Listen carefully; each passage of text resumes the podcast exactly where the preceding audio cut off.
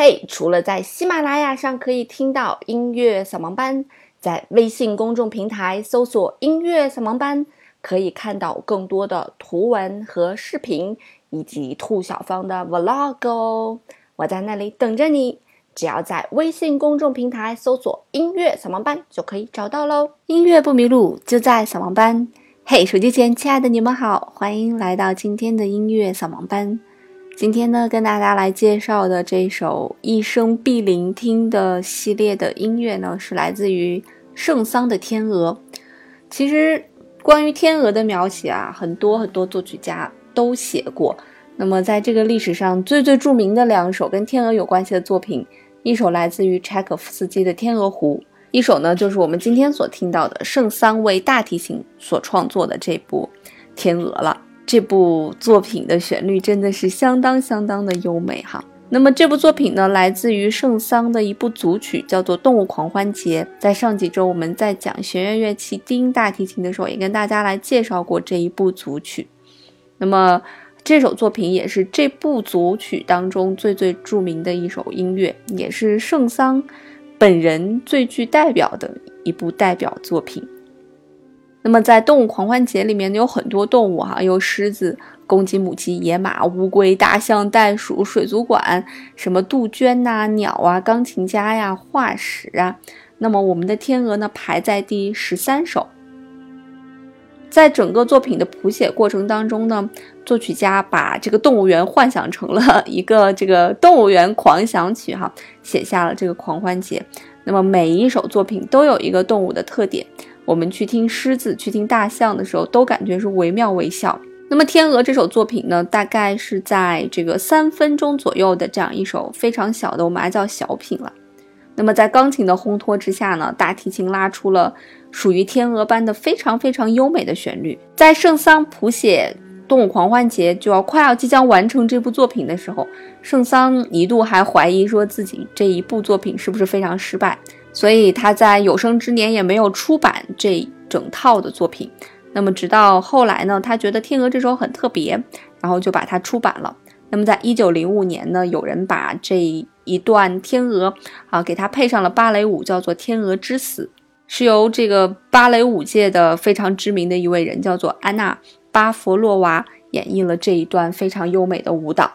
在整部作品当中啊。就是整个的动物狂欢节当中，嗯，圣桑在描写其他动物的时候呢，都多多少少的有一点模仿和嘲弄在里面哈，这都会带有一点嘲讽性的感觉。比方说大象就会写的非常的笨重，鸟呢就会写的非常的叽叽喳喳，但是对于天鹅呢。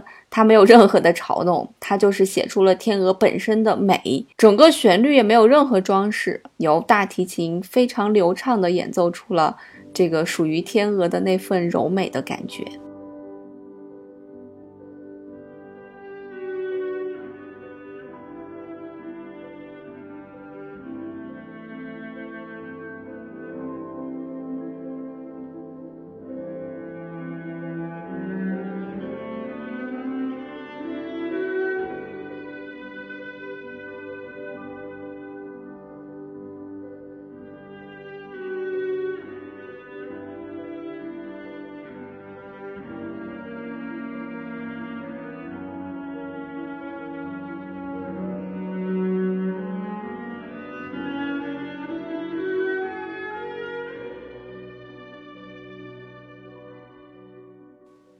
在网络上有很多很多的版本，那其实最经典的还是马友友的那一个版本。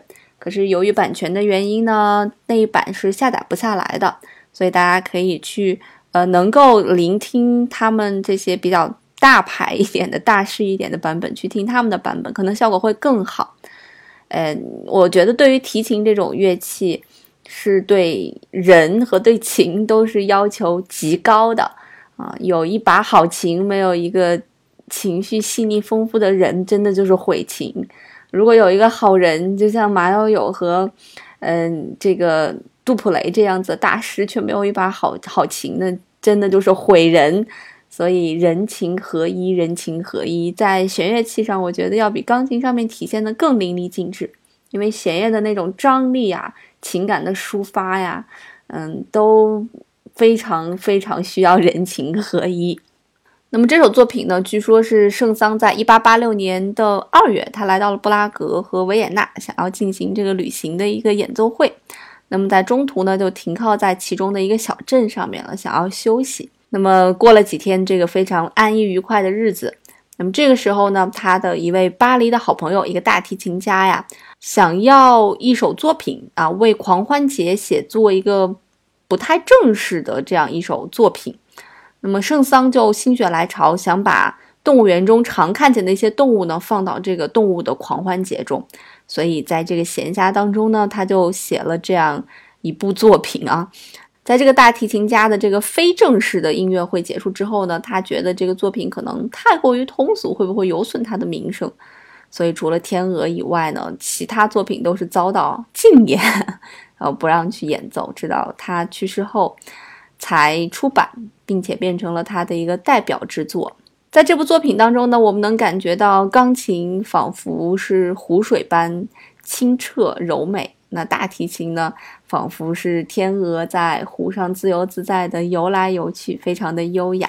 很简单，很简单，就烘托出了一幅非常恬静的画面。据说这个圣桑的天鹅的大提琴的版本有心理治疗的效果啊。据说，嗯这就是因为这种流畅舒畅的感觉会让人心情变得很好，可以减压、舒缓紧张情绪。这个集中注意力啊，对治疗慢性疾病恢复也有一些疗效，不知道是真的还是假的。圣桑这个名字呢，大家可能并不是那么熟悉啊。如果你对音乐不是很发烧的话，大家可能就是知道贝多芬、莫扎特、肖邦、李斯特，对圣桑不是那么熟悉。圣桑呢是一名法国的作曲家，是一八三五年出生，一九二一年去世的。啊，活了很长很长的时间啊。那他比较具有代表的作品有《骷髅之舞》和《动物狂欢节》。那据说呢，圣桑非常非常有才华，不仅仅是在音乐上面，他对很多东西都非常有才华。据说他有超凡的记忆力啊，只要他听过、读过的东西，他都能毫无错漏的放在脑子里面。